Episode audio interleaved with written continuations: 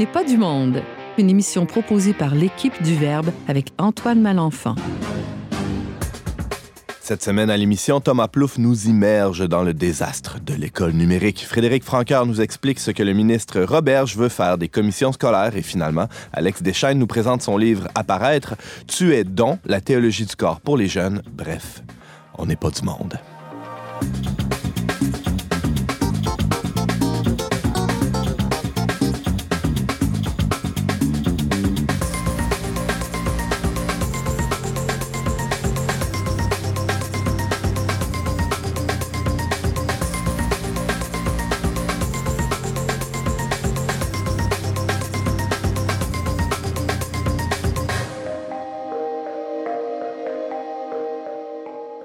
Bonjour à tous, bienvenue à votre magazine culturel catholique. Ici votre animateur Antoine Malenfant, rédacteur en chef pour Le Verbe Média. Je vous accompagnerai pendant la prochaine heure avec mon équipe de collaborateurs, de chroniqueurs, d'invités.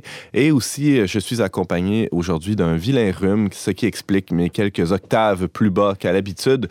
Donc, veuillez m'excuser, cette voix légèrement enrhumée. James, bonjour. Antoine? Toi, euh, ben, contrairement à l'habitude, c'est moi qui, qui est enrhumé euh, euh, aujourd'hui toi, tu es en pleine forme. Je suis quasiment content. Incroyable. Hein? j'ai quelque chose à clarifier, là. Oui. Parce que j'ai oublié, la semaine dernière, hein, j'ai fait une chronique sur comment je m'étais réconcilié avec la monarchie britannique. Et j'ai pas spécifié que même si je m'appelle James, je ne suis pas de racine anglophone d'origine anglophone. Il, fallait, il fallait le dire parce que je suis sûr qu'il y a plusieurs auditeurs qui, qui auraient pu me dire Ouais, mais là, ton nom. D'ailleurs, on a reçu euh, des dizaines de courriels à cet effet à, On n'est pas du monde, onpdm, le trait d'union Parlant de, parlant de courriels d'auditeurs, euh, on a reçu un message récemment de Madame, Monsieur Bourgault, pardon, qui est très heureux de recevoir le verbe, qui écoute la radio quand il peut. Bref, il aime ça parce que ça, ça, correspond, c'est toujours dans ma sphère de pensée, ça aide bien les cathos à se situer dans le monde d'aujourd'hui. Écrivez-nous, on aime ça, avoir vos commentaires, vos questions. Euh, on n'a pas beaucoup de questions, on a plus des, des appréciations, mais onpdm.com. Merci, James. On reçoit aussi à l'émission aujourd'hui Frédéric Francoeur. Bonjour, Frédéric. Bonjour, Antoine. Tu es la, digne représentante féminine aujourd'hui autour de la table. Euh, c'est ben, rare. Ben oui, d'habitude, tu es au moins une comparse euh, du même genre que toi. Mais là, de quoi tu nous parles aujourd'hui? Du projet de loi numéro 40 sur la gouvernance scolaire euh, qui a été imposé par le gouvernement CAQIS. Je dis imposé parce que c'est ce qui est là. là. C'est pas, je, je ne suis pas contre ni pour le projet de loi. C'est un fait. Je statue. Ça arrive. voilà. C'est bon. Euh, alors, on va t'écouter euh, très bientôt là-dessus. On reçoit aussi Thomas Plouf. Bonjour, Thomas. Bonjour. Un sujet un peu, euh, ben, un peu beaucoup d'actualité, en fait. Tout à fait d'actualité, mais c'est un livre, en fait, qui est sorti en 2016. Donc, d'actualité quand même, mais qui date. un livre qui s'appelle Le désastre de l'école numérique. C'est ce sujet qui est d'actualité. Ben, c'est ça. Le sujet lui-même, oui, il n'est pas démodé. Ben, c'est pas terminé, ce désastre-là. non, on peut dire que non. ça ne fait que commencer. C'est juste le début de la fin. Magnifique. Alors, on essaiera de trouver des bonnes nouvelles au travers de tout ça. ou non, ou non. Ou pas. Euh, merci Thomas d'être avec nous. Et on a la joie aussi de recevoir à On n'est pas du monde. Ça fait longtemps qu'on l'a vu et entendu, euh, mais il est de retour. Alex Deschaines, salut. Ça va très bien. Oui, oui. Euh, c'est toute une nouvelle qui vient avec toi aujourd'hui. C'est celle de la parution de ton premier livre aux éditions Artage. Oui, alors on reste dans l'éducation. J'ai la très grande joie, en effet, de, de publier mon premier livre qui s'appelle Tu es don la théologie du corps pour les jeunes. Donc, c'est vraiment un livre qui s'adresse euh, aux jeunes, aux ados aussi, euh, sur euh, la théologie du corps, sur toutes leurs grandes questions sur l'amour, le, but de leur vie, la sexualité. Et je suis très, très fier de ce livre et aussi de ce que les éditions Artage en ont fait. Alors, on aura l'occasion d'y plonger un peu plus tard dans l'émission.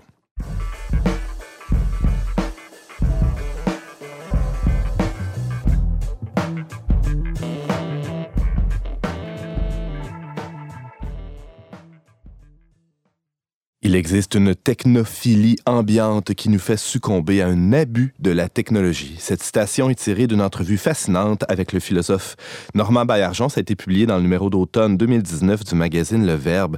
Thomas Plouffe, chroniqueur On n'est pas du monde et psychoéducateur, tu dois être d'accord avec ça, cette euh, phrase-là? Euh, oui, c'est tout à fait en droite ligne avec, en tout cas, ce que les auteurs du livre que je vous présente euh, portent comme message, certainement. C'est quoi ce livre-là que tu as lu dernièrement? Alors, le livre s'intitule Le désastre de l'école numérique, plaidoyer pour une école sans écran. Euh, si vous avez suivi un peu les nouvelles, vous savez qu'au Québec, ces temps-ci, ils ont mis en place au gouvernement le forum sur l'utilisation des écrans et sur la santé des jeunes, dont la, deuxième rencontre va avoir lieu le, le 20 mars prochain. Donc, c'est d'actualité ici au Québec, mais c'est un livre français à la base, donc la, mhm. la, réalité est un peu différente de Philippe Biwix, le livre, et de Karine Mauvilly. Euh, Monsieur Biwix est ingénieur de formation. Il s'est spécialisé plus dans les ressources minérales. Et euh, Madame Mauvilly, elle, elle a une formation comme, comme journaliste. Elle a été enseignante pendant un temps, mais maintenant elle est plus essayiste de, de, de carrière. Et qu'est-ce qu'on entend euh, par, par école numérique? Peux-tu nous définir un peu ce que... Parce que ça peut ratisser large. Là. Ça ratisse large, en fait. Là. Euh, à l'époque, c'était déjà enclenché en 2016. Mais je dis l'époque parce que ça va très vite, le développement de l'école numérique. Mais on pense, par exemple, à tout simplement l'usage des salles informatiques, euh, vous, les, célèbres TBI ou tableaux blancs interactifs qui ont été mis dans les, dans les classes. en France, ils, ont, ce qu'ils appellent les classes mobiles. Donc, c'est des chariots avec des tablettes là, qui, qui, qui, circulent d'une classe à l'autre. mais ça va aussi, l'école numérique jusqu'aux communications euh, parents-école via, euh, nous ici, on a le, euh, le, mosaïque portail, par exemple, en tout cas les portails numériques. Classe de jour, ça rentre là-dedans, Classe de jour, les applications qui permettent de communiquer, d'avoir de, la rétroaction quotidienne avec, avec le milieu. Mhm. Donc, c'est tout ce qui est numérique et qui entoure l'école, finalement, l'école numérique. Et là, dans le titre du livre, on parle de désastre de l'école numérique d'emblée pourquoi on, utilise ce terme-là, qui est quand même fort, le désastre. C'est assez fort. Et d'entrée de jeu dans le livre, il, clarifie que c'est pas une erreur de, typographie. Il voulait écrire désastre. Alors pourquoi désastre? D'abord parce que selon eux, à la base, à l'origine même de l'école numérique, l'école numérique serait née sous une mauvaise étoile. Elle serait partie de trois grandes motivations qui sont fondamentalement euh, néfastes. Euh, ces trois motivations-là, c'est d'abord l'idée que les, gens ont un besoin, euh, les sociétés ont un besoin compulsif pour innover. Donc, innover pour innover, sans, hmm. prendre de recul, sans réfléchir pourquoi. Euh, la deuxième motivation, c'est une espèce de fascination collective pour la technique, une fascination pour tout ce qui est nouveau, finalement. Dès que c'est nouveau, on, veut, on veut l'avoir. On veut le... Donc, c'est pas plus rationnel. Et la troisième motivation qui, qui, qui, qui est néfaste, c'est la peur, voire même la terreur de ne pas être à la page, donc de ne pas hmm. suivre le courant, euh, ou encore de, de, de, de devoir éventuellement rattraper le train parce que c'est souvent ce qu'on dit. Ben oui, mais si on le fait pas, et, puis là, les autres sociétés avancent, nous, ben là, il va falloir rattraper. Donc, toutes ces motivations-là sont en soi néfastes et n'encouragent pas une décision qui est, euh, qui, est, sage et juste et éclairée. Comme si, par exemple, euh, on, aurait peur de se faire reprocher de ne pas avoir suffisamment formé nos élèves à utiliser une tablette durant leur cursus. Puis là, ils arrivent à l'âge adulte, puis mm, les pauvres, ils savent pas se servir d'une tablette. Ils sont pas bien préparés, finalement. C'est ça. Bien, ça, effectivement, on y reviendra plus tard, mais ça, ça, dans le livre, il démontre un peu cet argument-là de la préparation au marché du travail. Alors, est-ce que l'école numérique, ça produit les effets escomptés, Thomas Plouffe? Bien, ça, c'est les motivations initiales, mais après ça, eux autres, ils vont jusqu'à aller, ils vont beaucoup plus loin dans la notion de désastre. Ils disent, c'est un désastre, l'école, sur plusieurs plans, euh, dans les effets sur plusieurs plans. Donc, sur le plan pédagogique, c'est un désastre, sur le plan environnemental, sur le plan sanitaire, donc la santé mentale et physique, sur le plan économique et social, c'est un désastre, et sur le plan sociétal, donc les effets sur les institutions. On peut dire sur tous les plans. Ben c'est ça, ça, ça, fait le tour, finalement. Oui, on a fait le tour. euh, puis, c'est intéressant, le livre est construit justement et divisé... Euh, euh, est divisé euh, par. Ils présentent chacun de ces, de ces plans-là en essayant d'en décrire en quoi c'est un désastre. Ils finissent en proposant quelques alternatives, mais ils commencent d'abord par faire un historique, un retour en arrière pour euh, une genèse finalement de l'école numérique, d'où ça part. Parce que là, tu viens de le dire, il y a, il y a une espèce de, de, biais ou de problème dès, dès l'origine, dès l'ADN de l'école numérique. C'est parti tout croche à, cause des principes que tu as évoqués, innover pour innover, etc. Mm-hmm. Mais ça a commencé quand, ça, dans, dans l'histoire, l'école mm-hmm. numérique? C'est très intéressant qu'ils reviennent en arrière parce que ça, permet de prendre justement du recul sur cette idée-là. Euh, eux autres situent ça à peu près autour de la, fin du 19e siècle, autour de, 1880. Le début, non pas de l'école numérique, mais le début de, l'association entre la technique, la technologie et l'école. Euh, le début de la technique euh, et de, ce qu'ils appellent l'utopie techno-pédagogique, une espèce d'idée, l'illusion qui a été montée d'association magique entre la technologie et l'école. Ils situent 1880 parce que c'est le début de, euh, de l'avènement du, du, projecteur et des projections lumineuses. Donc ici, nous, on a plus connu ça, les diapositives. Ouais. Euh, là-bas, ils appelaient ça la lanterne magique. ça n'a aucun rapport avec Aladdin, euh, mais c'est la même chose. Donc de 1880 jusqu'à 1920, c'était la technologie qui était associée, qui devait révolutionner l'école. Après ça, de 1920 jusqu'à 1930, c'est l'avènement du film cinématographique qui devait lui aussi faire une révolution qui était portée, entre autres, par euh, M. Edison, Thomas Edison, qu'on connaît bien pour d'autres raisons. Lui avait prédit que le, cinéma allait complètement, allait tout changer. En fait, il disait, euh, dans les écoles, j'ai l'impression que les, livres sont efficients à 2 hein? mais si on, on, instaure la technologie dans les écoles, on devrait atteindre une efficacité d'à peu près 100 Donc, euh, j'y vais, vais grosso modo, là, 100 en, en mettant les, les, les, étudiants, les élèves devant un écran de, devant des films. C'était l'idée, en fait, d'une image animée. C'est comme si l'image ah. animée allait, allait, allait, pallier à tous les problèmes de l'école. Ben ouais. Euh, ensuite, de 1930 à 1950, ça va très vite, hein, les changements vont vite. C'est l'avènement de la radio. Alors, la radio aussi était, était prévue comme étant une révolution. Attention à ce que tu dis contre la radio. Ici, Thomas Plouffe, tout ce que tu dis pourra être retenu contre toi. C'est trop tard. Mais oui, la radio aussi devait changer. J'ai pris une citation intéressante d'un directeur de station euh, de radio qui était lié à une école qui disait, en 45, qui disait « Le temps viendra où le poste de radio sera aussi commun que le tableau noir dans les classes. » Alors, c'est très drôle parce que finalement, sa prophétie s'est réalisée. Il n'y a plus de tableau noir, puis il n'y a, pas de radio dans les écoles. Mais à chaque fois, la même promesse se, tient. Hein. C'est comme si ça va tout changer. Ça va... Après ça, après les années, euh, après les années 50, euh, donc, c'est l'événement de la télévision éducative qu'on a connu un peu ben plus. Euh, on en voit encore un peu les relents aujourd'hui. Puis après les années 70 jusqu'à aujourd'hui, ben, c'est l'informatique. Donc l'informatique qui a changé en 2000 avec l'avènement d'Internet. Ah. Puis bon, on connaît aujourd'hui un peu plus les, ce, qui, ce, qui, en reste. Si on regarde tout l'historique, oui. il y a trois grands constats qu'on peut faire qui sont intéressants.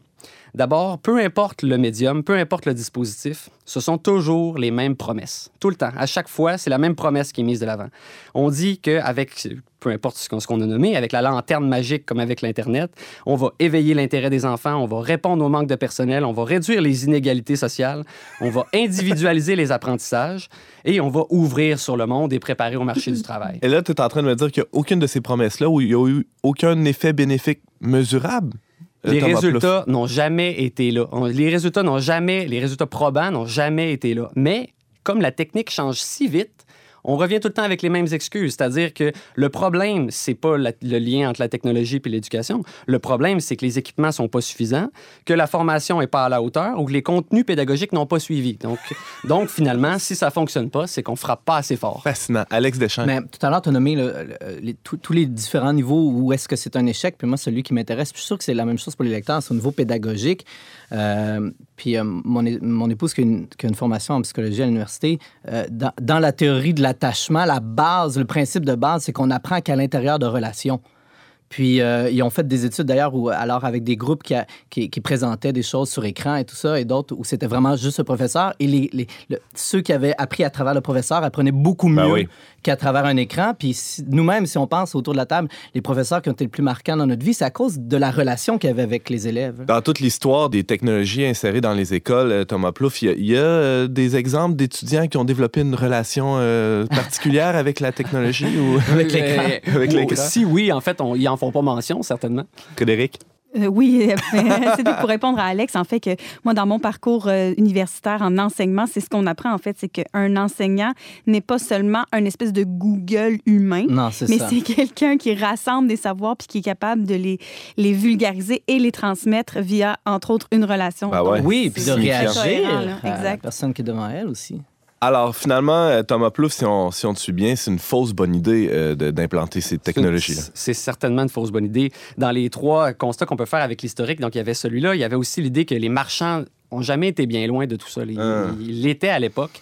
Euh, ils, sont encore aujourd'hui. J'ai pas besoin de vous en donner des exemples. Et puis après, même si on a toujours des beaux discours par rapport à l'intérêt de faire de la formation, de l'accompagnement du personnel, tout le temps, tout le temps, c'est la voie de l'équipement qui est privilégiée. Donc, c'est le matériel avant tout on peut faire un lien avec l'idée des fabricants aussi. Pour répondre un peu à ce que Alex disait, sur le plan pédagogique, donc il y a un chapitre entier qui est sur euh, cette idée-là. Il revient avec exactement ce qui a été nommé. Euh, une étude très intéressante, en fait, une recherche intéressante. on connaît ici les tests PISA qui, ont, qui, sont utilisés pour, qui sont standardisés pour évaluer les, les résultats à travers le monde. en 2015, les tests PISA, puis qui sont menés par l'OCDE, ont, été très clairs. Est-ce que sur le plan pédagogique, ça aide aux apprentissages? La réponse, c'était non. Alors, euh, j'ai une citation ici de, de, cette, un extrait de, ce, rapport-là. En moyenne, au cours des dix dernières années, les pays qui ont consenti d'importants investissements dans les technologies de l'information et de la communication, les TIC, dans le domaine de l'éducation, n'ont enregistré aucune amélioration notable des résultats de leurs élèves en compréhension de l'écrit, en mathématiques et en sciences. Ah, parce qu'on parle de millions de dollars. Là, des millions, voire des milliards dans certains cas, c'est accumule. Mais ce qui est effarant, par contre, c'est que suite à cette conclusion-là, l'OCDE poursuit en disant Mais il ne faut pas baisser les bras face à ces constats. Pour eux, si ça ne marche pas, c'est parce qu'on ne frappe pas assez fort. Donc, ça revient tout le temps à la même idée, c'est qu'on manque de formation. Les profs sont pas tout à fait euh, familiers avec les, outils. Ils sont trop résistants, ils sont uh-huh. trop réticents, donc il faut faire plus de formation, plus d'accompagnement, meilleur, meilleur matériel. Jusqu'à ce que la nouvelle vague de, matériel technologique arrive, et là, il faut recommencer à zéro. Exactement. Donc, euh, et ça, cela dit, non seulement ce n'est pas pas démontré comme efficace, mais au-delà d'un certain seuil, on voit que ça fait chuter des résultats en compréhension de l'écrit, par exemple. Donc, ça, c'est, non seulement inefficace, mais nocif pour les apprentissages pour les enfants. Euh, James, rapidement. Mais dirais-tu, Thomas, que l'école numérique, c'est pas tant le fait d'avoir un ordinateur dans sa classe que toute la mentalité qui est derrière? C'est un peu tout ça. Puis cela dit, il faut faire petite nuance rapide. En France, c'est le, rapport est un peu différent. en France, il semble avoir vraiment, là, ça, a été des plans gouvernementaux euh, l'un après l'autre. Euh, il semble être embarqué, un, disons, avoir le bras un peu plus dans le tordeur de cette école dite numérique. Euh, c'est sûr que ça va plus largement, mais toute utilisation du numérique dans ce livre-là est décriée. Alors qu'ici, ça va varier d'une commission scolaire à l'autre. Peut-être, on parlera des commissions scolaires plus tard, peut-être dans l'émission, si ce concept existe encore.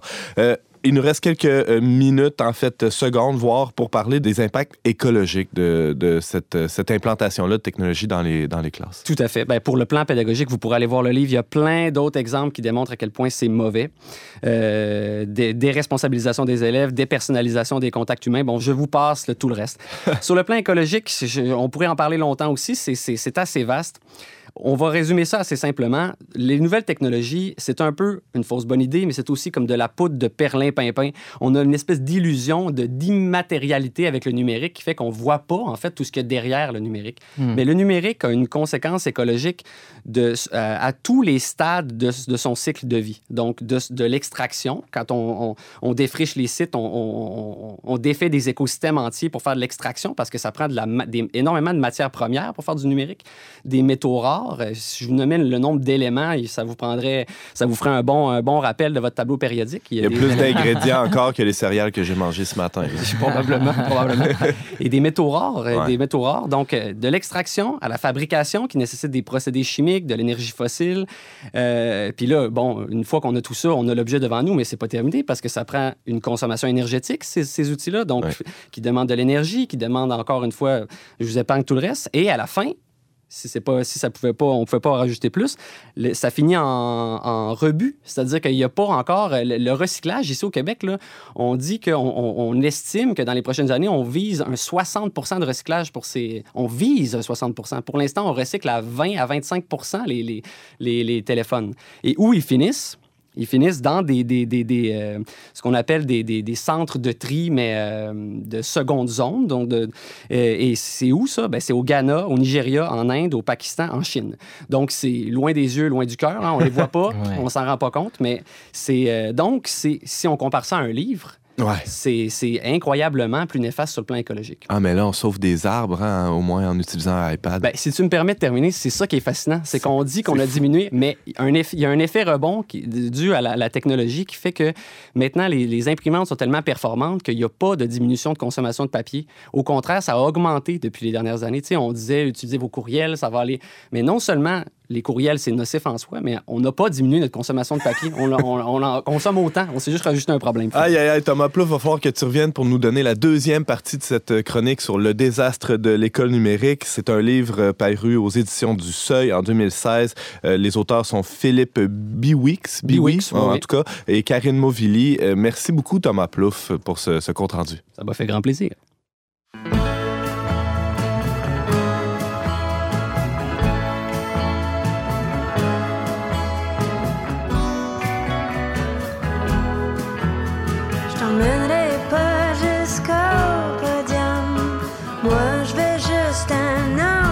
je peux compter dessus. Je, ne saurais jamais t'apprendre comment aimer ce monde. T'es bien trop têtu. Je ne suis pas ta fontaine. Je ne suis pas ta Fontaine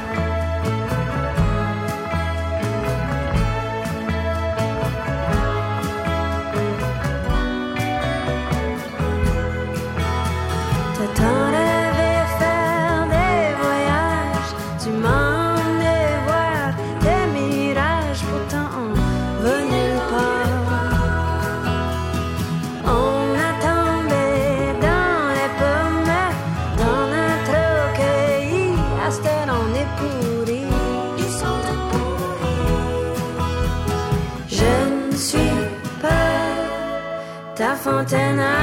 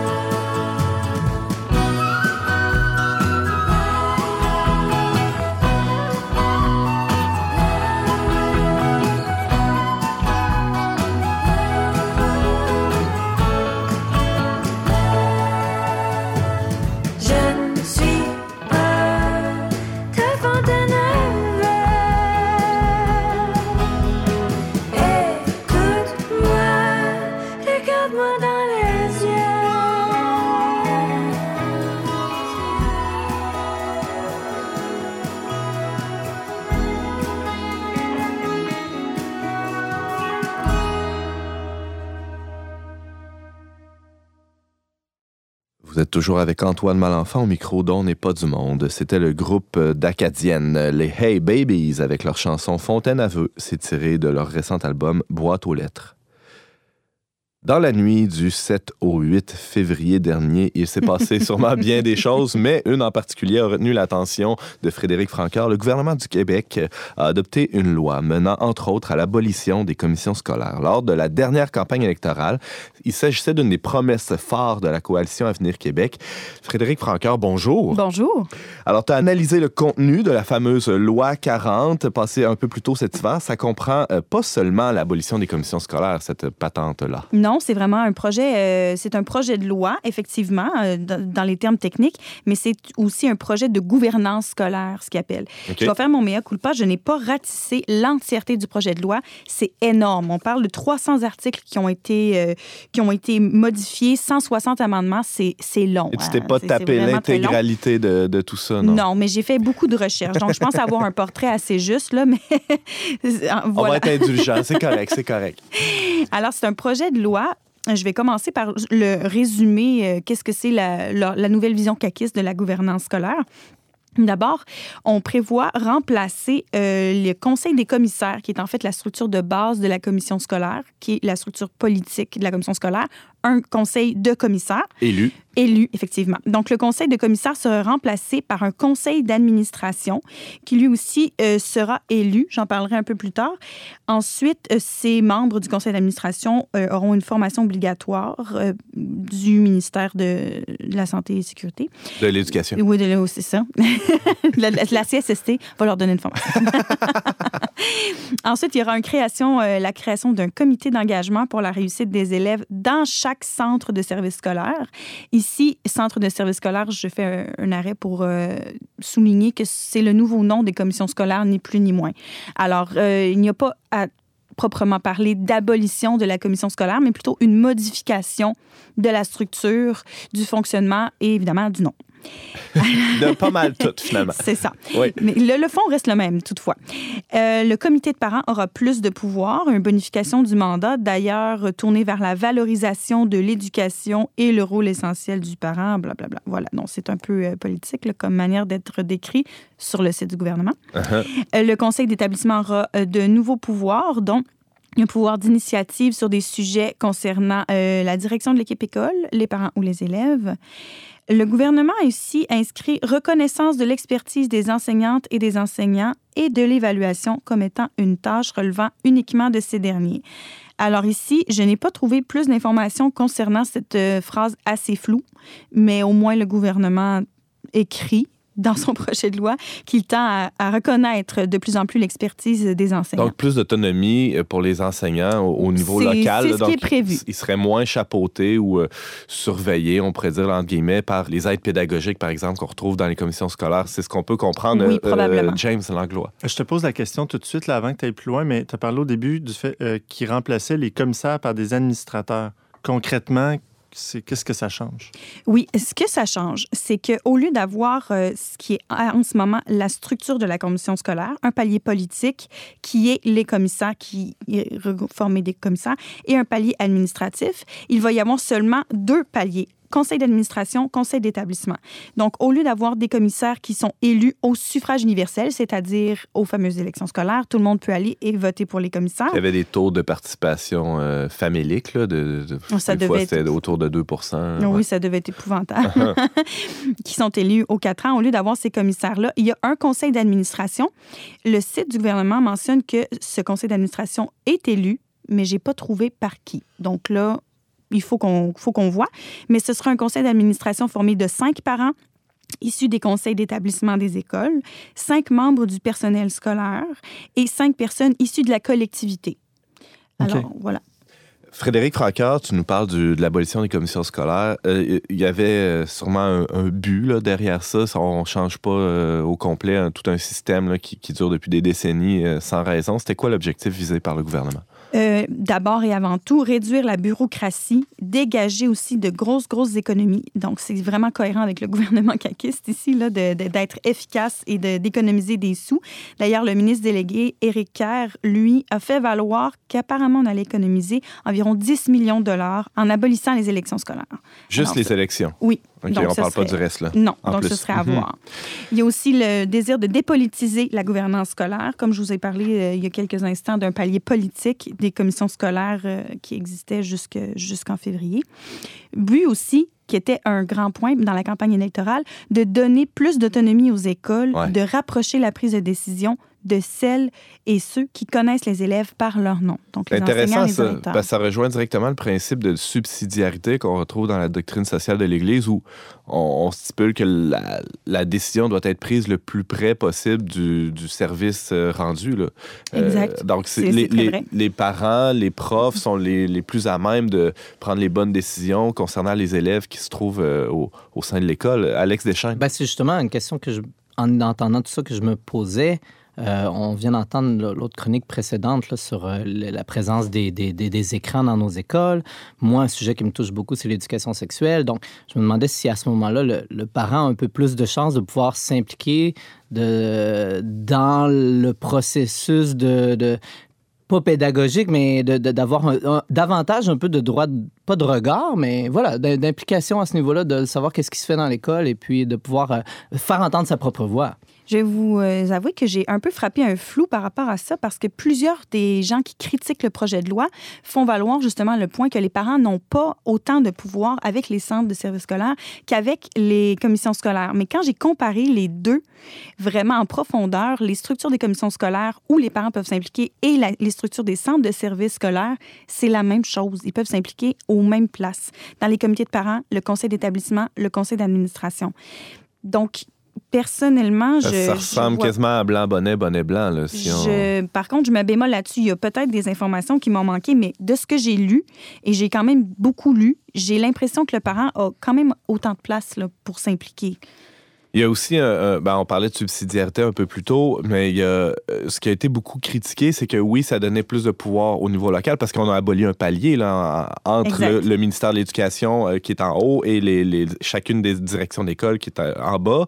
Entre les deux, les commissaires sautent. Euh, ce palier-là étant disparu, plus de pouvoir au niveau, au relais pâquerette, mais aussi ça implique plus de pouvoir en haut complètement, c'est-à-dire dans les mains du ministre. Et ça, ça a été quand même critiqué, Frédéric Francaire. Oui, ça a été critiqué parce que le ministre va avoir, je ne retrouve pas le terme exactement, mais comme un petit comité que lui-même va élire, en fait, il va pas élire, là, il va mandater un petit uh-huh. comité qui va chapeauter les, centres de services scolaires. Donc ça, ça reste un peu flou aussi là, pour moi dans, dans ce projet de loi-là. Je tiens à mentionner que je suis une lectrice attentive, mais il y a réellement des flous dans ce projet de loi-là qui est un des qui est un des une des critiques aussi là, adressées euh, au, ministre parce que ça a été implanté très rapidement puis il y a des choses à, il y a comme des choses à préciser. J'ai l'impression que tout ce qui touche l'éducation, quand ça part du gouvernement jusqu'aux parents, il y, a toujours du flou qu'on ne comprend pas vraiment comme parents qu'est-ce qui va se passer. Mm-hmm. Ça, c'est quelque chose qui me dérange. De...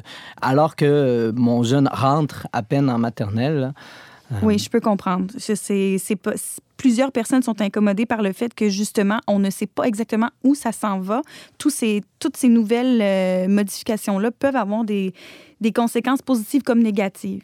Euh, on parlait de l'accroissement du pouvoir dans les mains du ministre. Euh, il y a certainement d'autres raisons qui, qui soulèvent l'opposition à, à, cette loi-là qui est passée le 8 février dernier, Frédéric. Oui, certainement. Une des euh, préoccupations premières, ça rejoint directement ce qu'Alex disait il y a quelques instants.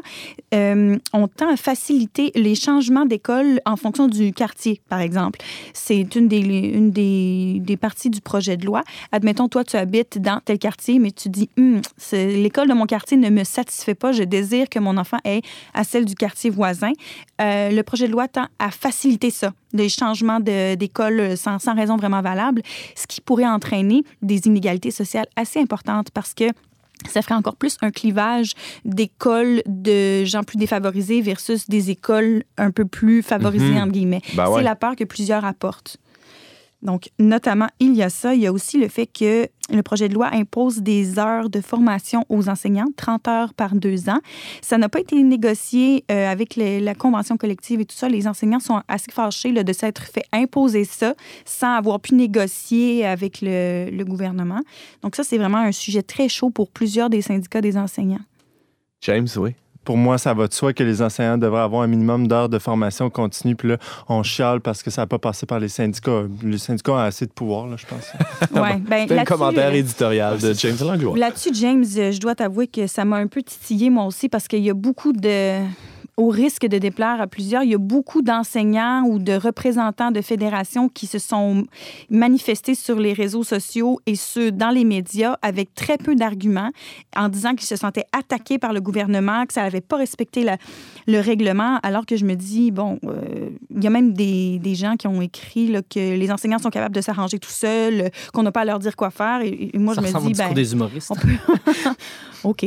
ben, c'est contradictoire parce que je pense qu'il y a une bonne proportion des enseignants qui aimeraient avoir un ordre professionnel. Oui, Puis s'il y avait un ordre professionnel, ça, impliquerait pas, mal d'heures de formation. Exactement. Frédéric Francaire, on parlait des écoles, des milieux euh, plus défavorisés. Il y a une autre... Euh, on pourrait dire une autre catégorie d'élèves qui risquent d'être touchés de, près ou de loin par cette, modification-là à la loi, c'est ceux euh, qui ont des difficultés d'apprentissage, qui ont des besoins particuliers. Qu'est-ce qui en est pour eux? Eh bien, les parents de, des élèves avec des handicaps, quelques-uns se sont manifestés en étant un, petit peu inquiets, en disant que autrefois, dans les commissions scolaires, ils avaient un représentant désigné au conseil des commissaires des commissions scolaires, donc les parents des élèves euh, et des, élèves en, difficulté d'adaptation et des élèves handicapés. Donc, la peur, c'est que ce soit euh, que cette voix-là ne soit plus entendue dans les centres de services scolaires et qu'on délaisse un peu les, les, élèves handicapés et les élèves en difficulté d'apprentissage. Donc, euh, encore une fois, euh, par exemple, j'ai lu plusieurs critiques de gens qui disaient c'est la place du parent et étant la même, la place du parent avec un handicap ou un trouble d'apprentissage est la même que celle d'un parent, d'un enfant euh, sans trouble. Alex? Moi, je, je, pense qu'il faut être très sensible à ça, mais mon impression est tout de même que mon beau-frère étant dans l'enseignement, euh, il n'y a aucune école qui peut nier cette réalité-là. Des élèves en difficulté, il y en a dans toutes les écoles. Puis euh, je pense qu'il faudrait vraiment être irresponsable pour pas, pas voir... comme ça oui, Voilà, mhm. James. De toute façon, plus ça va, puis pas mal tout le monde a un diagnostic maintenant. Oui, c'est vraiment un haut pourcentage des classes. tu fasses le tien, James? vas-y, vas-y. Un haut pourcentage Regardons juste autour de la table ici. voilà. Donc, euh, pas parce qu'on rit que c'est drôle. Oui, euh, Frédéric, il reste euh, une petite minute, un, bilan de, de, ce changement de loi sur les commissions scolaires. Ben, en fait, je pense que le projet de loi en tant que tel ne déplaît pas fondamentalement à la majorité de la population. Ce qui déplaît, c'est la rapidité avec laquelle il a été implanté, le fait qu'il a été implanté sous baillon. Alors, ce que le gouvernement a dit pour une quatrième fois en huit mois, c'est je suis tanné d'entendre les arguments des partis d'opposition. Je mets un baillon, je passe ma loi tout de suite, je n'attends pas. Et c'est vraiment ce qui, ce qui marque le plus là, les critiques face au projet de loi. Ici, même la députée péquiste Véronique Yvon, euh, je cite, parce que je trouve que ça représente bien les critiques. J'ignorais que la démocratie se calculait au chronomètre. Ce gouvernement semble considérer le pouvoir législatif comme une nuisance. On parle aussi du fait que si on avait eu plus de temps pour regarder ce projet de loi qui, je le rappelle, concerne quand même 300 articles de loi, mmh. serait pu contribuer à le peaufiner. Donc voilà. Toujours intéressant de voir les partis d'opposition euh, critiquer cette méthode du baillon, eux-mêmes ayant euh, Effectivement. abondamment utilisé de cette technique lorsqu'ils étaient au pouvoir, mais euh, quand même la critique est valide dans ce sens que c'est un projet de loi qui, est tellement important, qui touche à nos vies quotidiennes à, mhm. travers l'école. ça aurait été bien qu'on puisse aller en profondeur et, analyser ça. D'ailleurs, ta chronique démontrait bien qu'il reste des zones d'ombre. Il reste de, la grisaille. C'est ça, c'est ça. Donc à suivre dans les prochains mois. D'ailleurs, ça va être assez déjà en, vigueur parce que les commissaires ont reçu un avis comme quoi ils étaient oui, il y a plusieurs, en vacances. Euh, oui, il y a plusieurs. En fait, ils sont en vacances, mais quand même rémunérés. Je tiens à dire, il faut être humain aussi jusqu'au 30 juin. Euh. Uh-huh. Puis pour l'instant, bon, pour ce que ça change, je me le demande réellement parce qu'ils sont en période de transition et les commissaires sont en place encore pour aider la transition. Le vrai test, ce sera à l'automne 2020, lors de la rentrée. Frédéric Francoeur, tu euh, nous parlais de ce projet de loi d'abolition des commissions scolaires qui a passé le 8 février dernier. Merci beaucoup d'avoir été avec nous.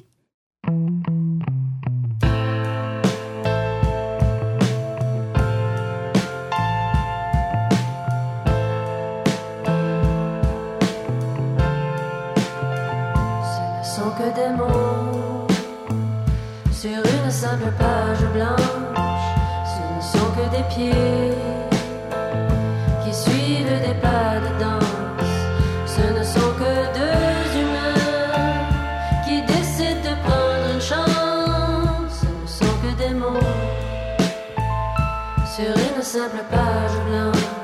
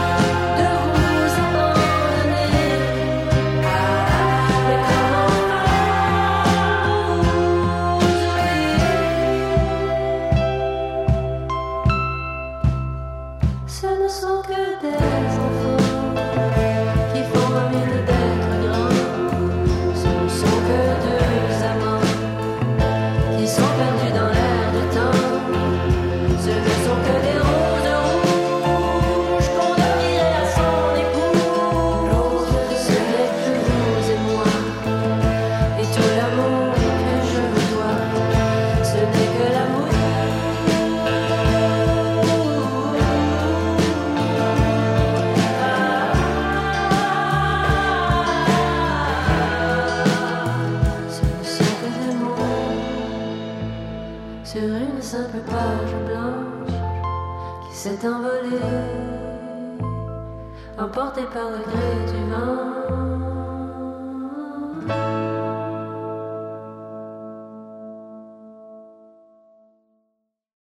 Vous êtes toujours avec Antoine Malenfant, micro d'On n'est pas du monde. C'est toujours le groupe d'Acadienne les Hey Babies avec la pièce Rose Rouge. C'est tiré de leur récent album Boîte aux lettres. Il y a de cela quelques semaines, un candidat à la chefferie d'un parti au Québec a proposé d'instaurer une sorte d'éducalcool de la pornographie. Compte tenu de l'étendue du fléau, de la profondeur des racines du problème, on a trouvé l'idée pas folle pantoute et on s'est même dit que le programme d'éducation à la sexualité pourrait être basé sur le livre d'Alex Deschaines. Alex, salut! Ah, wow, je serais extrêmement heureux. Alors, tu signes euh, ton premier livre, c'est intitulé Tu es don, la théologie du corps pour les jeunes. On s'est amusé au bureau à, à, dire Tu es don, tu es don bien beau, tu es don bien fin, tu es don bien tu es don ben un beau livre, toi. Alors, euh, ça va paraître bientôt aux éditions Artege euh, le mois prochain. La, date, on a une date officielle ici? Euh, tout début avril. Tout début avril. Alors, tu dois être fébrile, Alex Deschamps. Ah, extrêmement, extrêmement excité, surtout que, ben, d'abord, je suis très fier du livre et Artege ont vraiment fait un, très beau travail avec le texte que j'ai soumis. Euh, en fait, qui m'ont été commandés, même par partage, mais euh, le, parce que mon but avec ce livre, c'était pas juste de donner un livre aux jeunes, parce que déjà, c'est un défi des fois faire lire des jeunes, bah mais d'offrir un outil, le, meilleur outil possible. Donc, euh, par exemple, à la fin de chaque chapitre, il y a des questions personnelles d'intégration, il y a, il y a des, des, des, encadrés spéciaux, il y a des références à la culture musicale ou, ou, ou même cinéma, ce que les jeunes connaissent. Donc, de vraiment offrir quelque chose qui parle aux jeunes dans leur langage. On reviendra sur euh, la forme dans quelques instants parce que c'est, euh, ben, tu l'évoques un peu, là, ça utilise toutes sortes d'outils là, ou de, de, de, manières de parler aux jeunes qui sont pas juste, c'est pas, un essai là, euh, d'un bout à l'autre du livre. Mais euh, d'abord, tu, tu l'as évoqué un peu, le, but euh, de, de, ce livre-là, Tu es donc, c'est quoi? Qu'est-ce que tu voulais dire essentiellement euh, aux jeunes d'aujourd'hui? D'abord, ça fait longtemps que c'est mon, mon dada, alors le, la théologie du corps, et, et, et, que ce soit dans le milieu religieux, là c'est un livre qui, qui, qui, est nettement religieux, mais que ce soit dans le milieu religieux ou non, il y a vraiment une soif des jeunes d'entendre parler d'amour authentique, et puis... Tu l'as perçu où? Comment? Partout, partout. J'ai donné des conférences, moi, à des milliers de jeunes dans des collèges et des lycées en France. Là-bas, j'ai des portes qui sont ouvertes plus qu'au Québec. Je suis content. Ben, je, serais content que la même chose se fasse au Québec, mais et des, donc des collèges et des lycées où là, j'aborde pas du tout euh, la théologie du corps. Je parle de l'amour, je parle. Et, les, les, jeunes me remercient à la fin. Un, parce qu'ils ont pas du tout ça. Souvent, l'éducation sexuelle se réduit à de l'hygiène. Et, euh, ce qui est, et leur cœur est laissé en désarroi. Et, en fait, on, on, veut tellement pas dans notre société faire de généralité, mais il n'y a pas un cœur humain qui cherche pas l'amour. Et puis les, les, les, jeunes, lorsqu'on leur, en parle d'amour, ils ont le cœur et les oreilles grands ouverts. Et, euh, et moi, je pense que la, première chose avec ce livre, c'était de, de, vraiment aider le jeune à pouvoir pleinement s'épanouir, devenir qui il est. Et euh, une chose que je vois d'ailleurs beaucoup chez les jeunes, c'est que les jeunes, la, première chose qu'ils savent pas, c'est leur propre valeur. Mm. Donc, c'est dur de se faire aimer quand je sais pas la valeur que j'ai moi-même. Euh, donc, d'où le titre Tu es don. Donc, je pense que fondamentalement, on est tous appelés à devenir don, mais parce qu'on est unique, précieux, c'est ce qui fait que ma vie, lorsque je la donne, elle a vraiment une valeur parce qu'elle est déjà un cadeau. Euh, je suis un, un cadeau pour moi-même, si on veut. Et euh, ben voilà, donc euh, je, pense que les jeunes ont beaucoup, beaucoup de questions sur euh, leur vie et puis j'essaie de répondre. Puis le, livre s'adresse beaucoup à la deuxième personne. Je, pas, pas une figure de style, c'est juste que je, je, veux vraiment m'adresser à n'importe quel lecteur qui, dans l'intimité, lit le livre et, qu'il se pose les bonnes questions pour lui. Se sent interpellé directement. Oui, voilà, voilà. Alex Deschaines, dans ce livre, tu es donc, tu aurais pu. en fait, ça répond à plusieurs questions. Tu l'évoques un peu. c'est une une question, celle de, l'affectivité, de, l'affection, qui est profonde, qui est, qui est, vaste aussi. Par où on commence euh, quand on écrit un livre là-dessus? C'est quoi le parcours que tu proposes aux mm. jeunes qui vont ouvrir ce livre? Ah, mon Dieu, ben, je, peux dire que c'est quelque chose qui était tellement euh, ancré en moi depuis des années. Je veux dire que, que je fais ce travail de conférencier, que j'en maintenant euh, les camps pour les jeunes et tout ça, que c'était très naturel l'écriture du livre. J'ai pas eu vraiment à me casser la tête pour savoir dans quel sens j'allais aller. Mais euh, je pense que la, première chose, c'était d'affirmer la valeur, comme je disais, de, chaque personne et la valeur des désirs. Les jeunes portent des grands désirs. Et souvent, en fait, c'est qu'on ne va pas au fond de nos désirs. Euh, qu'est-ce que je désire vraiment? Qu'est-ce qu'il y a au fond de mon cœur? Euh, puis on a tendance à transmettre une image des jeunes qui est assez négative, que les jeunes cherchent le, sexe, que les jeunes s'engagent dans des ne s'engagent pas en fait dans des relations. Je veux dire, ils rentrent dans des relations mais éphémères et puis multiplient les relations. Moi, je n'ai jamais cru à ce portrait des jeunes. Moi, je crois que oui, les jeunes sont comme ça si on ne cesse de leur donner cette image-là d'eux-mêmes. Hmm. Et, et, et, alors qu'en fait, il y, a des, il y, a des, désirs profonds dans les jeunes, désirs d'aimer, d'être aimé, d'être heureux, de rendre les autres heureux, de que leur vie soit importante, de faire quelque chose de grand de leur Les jeunes ont des grands idéaux et, je et je pense qu'il faut tout répondre à cette soif d'idéal pour pas qu'ils deviennent justement un, peu l'adulte désabusé qui croit plus en l'amour, qui croit plus que sa vie a un sens. Ou, voilà le sous-titre le dit, la théologie du corps pour les jeunes. La théologie du corps, c'est, bon, pour moi, ça évoque, ça, ça, fait référence à Amour et responsabilité de, de, Saint-Jean-Paul II. Euh, et, la théologie du corps, euh, les, les, les, audiences, les, catéchèses qu'il a données sur le sujet. Toute une série de catéchèses là, qui ont été euh, communiquées soit par livre, dans, ce que Steve Semen a fait comme travail, très bien, mais aussi dans, on peut se procurer ça, c'est ça, avec Christopher West, dans des disques, etc., en audio. Mais là, euh, toi, j'imagine que tu avais un, souci de, vulgariser, de. de, oui. J'ai un mot pré-mâché, mais c'est pas ça que je veux dire. C'est quelque chose d'un peu plus accessible, disons, pour les jeunes. Même avant l'écriture du livre, déjà depuis plus, quelques années dans mon ministère, quand j'ai commencé, j'ai donné d'abord des, conférences à l'Université Laval et tout ça, et c'était très, très académique, où, où, je me disais, il faut que je donne le plus possible de contenu. Uh-huh. Alors que je me rends compte, ben, euh, je pense qu'il faut d'abord parler au cœur. Euh, puis ensuite, des expériences, des témoignages. Des... Euh, oui, alors dans, dans, dans, le livre, en effet, il y a ça. Il y a des, des, témoignages divergents, des témoignages réels que j'ai pu aller recueillir. Donc, le, livre, je crois qu'il a beaucoup de contenu, mais en même temps, ça ne veut pas. mon but, c'est pas qu'ils apprennent euh, les fondements de la théologie du corps par cœur et qu'ils puissent les redonner. C'est que, ça, c'est que ce livre transforme leur vie, que la théologie du corps transforme leur vie. Donc, déjà depuis plusieurs années, dans, mes, dans les camps, par exemple, tant pis si je peux pas donner des je pense que des notions claires, mais euh, si... le but, c'est pas qu'ils repartent de là avec tous les fondements théoriques. Ben non, c'est ça. Voilà. Ils, deviendront des professeurs par leur vie.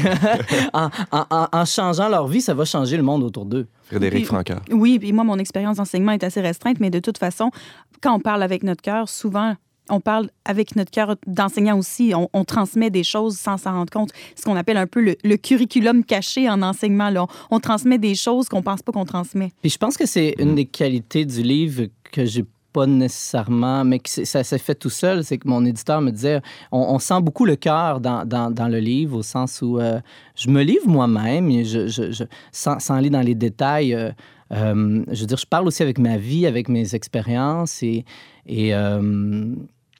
tu as aussi recueilli les témoignages de certaines personnes autour de toi. bon, je pense à l'histoire de Christophe qu'on retrouve euh, à page 123 dans, dans le chapitre qui s'intitule Le langage du corps. Il dit ceci La première fois que j'ai vu de la pornographie, j'avais 8 ou 9 ans. Un ami, un ami m'avait montré des images qu'il avait sur son ordi. J'étais terrifié. C'est à 12 ou 13 ans que la porno est devenue vraiment une habitude quotidienne. Mes relations avec les filles étaient très fausses. Je voulais être moi-même, mais j'étais incapable, etc. Donc, on va, on va très loin, entre guillemets. C'est-à-dire qu'il y a des gens qui se sont vraiment livrés très, très généreusement pour pouvoir, euh, euh, disons, ajouter de la viande autour de l'os. non, mais c'est parce que tu as une structure théorique qui est, qui qui qui est solide, mais aussi tu as des, des, expériences vécues qui viennent réelles. Et, en fait, le livre, là, tu, viens tout de suite avec un témoignage sur la pornographie. Euh, il n'y a pas que ça. Donc, il n'y a, pas que des, des, des, des, sujets, disons, plus sensés, mais il y a aussi ça. je crois que je, on ne peut pas passer euh, ne pas parler de ces sujets-là. Et d'ailleurs, moi, mon expérience à travers les, conférences, c'est que les jeunes me remercient. Ils me disent c'est tellement tabou. De nommer les choses. Oui, de nommer les choses. Mm. La, pornographie en particulier, quand, quand, je commence dans une conférence à, et sans, sans jamais culpabiliser, mais à, éveiller ce sujet-là, entre autres, de la pornographie, euh, vous seriez tellement. Euh, moi, je suis touché, en fait, de voir les, les, les, visages, en particulier des garçons, mais, mais gars aussi comme filles, filles de, de, de les yeux s'ouvrent et ils veulent, ils veulent être libérés de ça. Donc oui, que ce soit... Euh, euh, la, la, la, pornographie ou même les abus sexuels, il y a, toutes sortes de sujets, ou même les, les, les, les scandales qu'on voit dans l'Église, c'est brièvement abordé dans le livre, euh, mais euh, c'est toutes des choses qu'on ne peut pas éviter si on parle d'un sujet qui est beau, mais sensible comme celui de la sexualité. Tu disais un peu plus tôt, Alex Deschaines, dans ton livre Tu es don aux éditions Artage, c'est un livre qui s'adresse d'abord un public euh, croyant, on peut dire ça comme ça? Je, rêve que de, faire le, même livre, mais ensuite pour un public, si on veut, séculier, parce que je crois, mon, expérience, c'est que lorsque je donne des conférences sur le même sujet, mais sans aborder Dieu, Jésus-Christ et la Sainte Vierge, par exemple, mais pour faire la blague, mais euh, la même soif est là, la même réponse est là. Euh, il y, a un réel intérêt. Euh, et, oui, un désir profond d'avoir des repères dans la vie. Mais en ciblant ton public un, peu plus, de façon un peu plus restreinte, ça t'a permis de, ouais, c'est ça, mais aussi de euh, d'aborder ben, des aspects plus théologiques, mais aussi de proposer des, des, exemples de saints, des citations de saints aussi euh, qu'on peut retrouver à l'intérieur. Oui, alors que ce soit Jean-Paul II, Mère Teresa, ben, Benoît XVI, on ne dira pas qu'il est un saint, mais qu'il est une figure importante dans l'Église.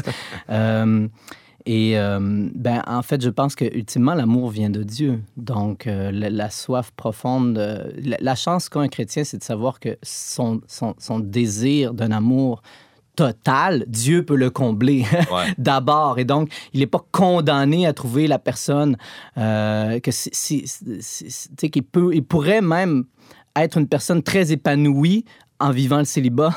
Et euh, donc, euh, il y a plusieurs voies qui sont possibles pour réaliser ce désir d'amour-là.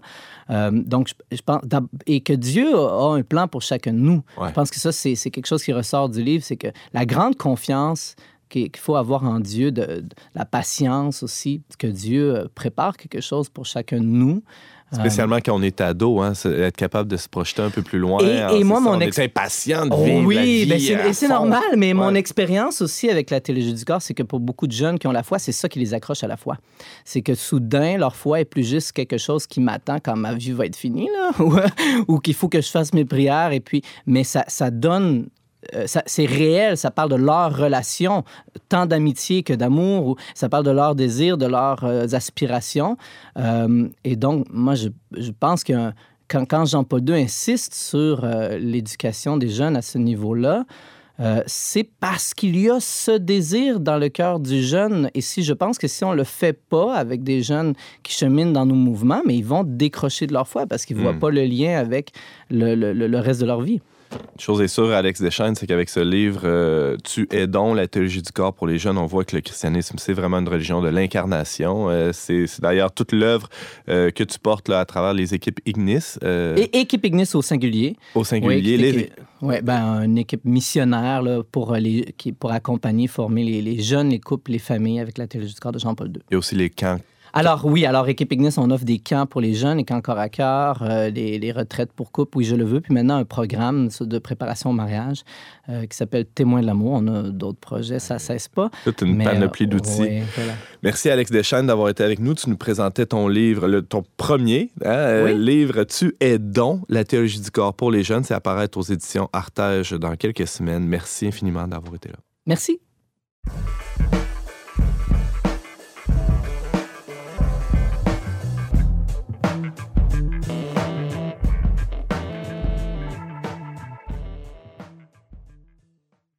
C'est tout pour cette semaine, mais avant de vous quitter, on voulait euh, laisser la, la, chance à nos chroniqueurs de vous faire quelques petites suggestions. Frédéric Franqueur. Oui, bonjour. Qu'est-ce que tu as pour nous? Une pièce de théâtre que je n'ai pas encore vue, mais que je recommande on quand sent que ça te tente, hein? Oui, 25 au 28 mars au Théâtre Labordé. L'Iliade va être reprise pour une énième fois, mais je pense que c'est un, une histoire, un poème épique qui peut être toujours euh, d'actualité, alors je nous la recommande. Merci Frédéric. Thomas Plouf, une suggestion pour les auditeurs? Je m'en permets deux très rapides, ah, en complément de ce, que je vous ai, euh, de ce que je vous ai fait comme chronique.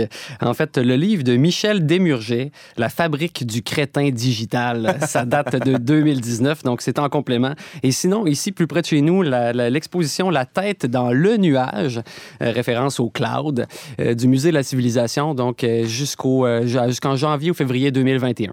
Merci Thomas. Et Alex Deschênes, une petite suggestion. Oui, alors une suggestion de lecture. En fait, récemment, j'ai vu le film avec grand plaisir de Terrence Malick, Une vie cachée, et je me suis procuré en fait les écrits euh, ça s'appelle Lettres et écrits de prison de Franz Jagerstatter, qui est le, personnage du film. Malheureusement, c'est seulement en anglais, donc c'est Letters and Writings from Prison. Mais c'est absolument édifiant. Et puis, en fait, ce qu'on ce voit, comme on le voit dans le film, c'est que c'est non seulement un saint, mais un couple saint.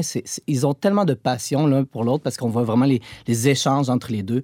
Et euh, c'est aussi édifiant pour un couple. Donc, ça peut être aussi même une belle lecture de couple. Waouh, quelle belle suggestion. Merci, Alex. Et, James... et c'est euh, diffusé par Novalis. Ah, OK, merci. J'étais surpris d'ailleurs qu'il ne soit pas béatifié euh, comme couple, mais ça, c'est une autre histoire. Ah, mais c'est parce qu'elle est morte euh, très récemment, euh, son épouse ah, aussi. Et je crois que la canonisation pourrait faire en sorte que les deux soient réunis. On va prier pour ça. de mon côté, j'ai parlé il n'y a pas si longtemps d'une exposition à Imagine Van Gogh qui a eu lieu à Montréal au Arsenal Art Museum. Et là, on a appris que l'exposition allait venir à Québec cet été. Donc, pour ceux qui, là, l'exposition a été prolongée à Montréal jusqu'en avril. Et après, elle s'en vient au centre euh, de foire de Québec. Euh, c'est vraiment à voir. Je suis allé après l'avoir suggéré. Puis euh, c'est à voir, même avec les enfants. C'est un, beau moment de contemplation en famille. Et la raison pour laquelle c'est au centre de foire, paraît-il, c'est parce que euh, les installations sont trop grandes. Hein? Oui, oui, c'est une, exposition. multimédia. On projette des toiles de Van Gogh avec de la musique, mais sur des, sur des murs gigantesques. Donc, on peut voir les toiles de différents points de vue en se promenant dans, un, dans une même grande salle. C'est assez bien fait. Merci beaucoup, James. Cette semaine, Thomas Plouffe nous exposait le désastre de l'école numérique. Frédéric Franqueur nous expliquait le projet caquiste d'abolir les commissions scolaires du ministre Roberge et Alex Deschênes nous présentait son premier livre Tu es don, théologie du corps pour les jeunes, apparaître aux éditions Artege le mois prochain. Merci d'avoir été des nôtres, chers auditeurs. Vous pouvez réécouter nos émissions sur toutes les bonnes plateformes de balado diffusion. On se retrouve la semaine prochaine, même heure, même antenne, pour un autre magazine dont n'est pas du monde. Aux choix musicaux, James Langlois, à la réalisation technique, Yannick Caron, à l'animation Antoine Malenfant. Cette émission a été enregistrée dans les studios de Radio Galilée.